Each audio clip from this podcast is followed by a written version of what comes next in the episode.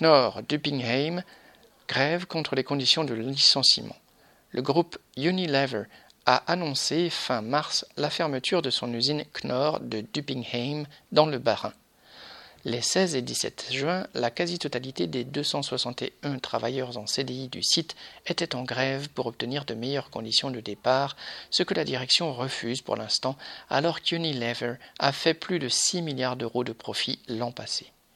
Les grévistes, réunis à plus d'une centaine devant le site, ont interpellé le directeur. S'assurant de l'absence de journalistes, celui-ci leur a interdit de filmer les échanges. Visiblement, la direction voudrait licencier sans bruit, mais c'est raté. Les cris ont fusé. Citation. Vous ne voulez pas être filmé? Nous, on ne veut pas être viré. Fin de citation. Devant la langue de bois patronale, la rancœur accumulée s'est exprimée, d'autant que les salariés ont appris ces dernières semaines qu'Unilever avait prévu dès 2019 de se débarrasser de l'usine.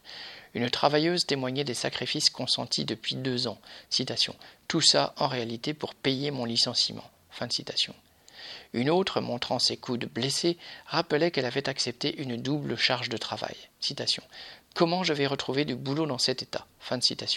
Tous ont ensuite décidé de planter là le directeur et de poursuivre la discussion autour d'un barbecue.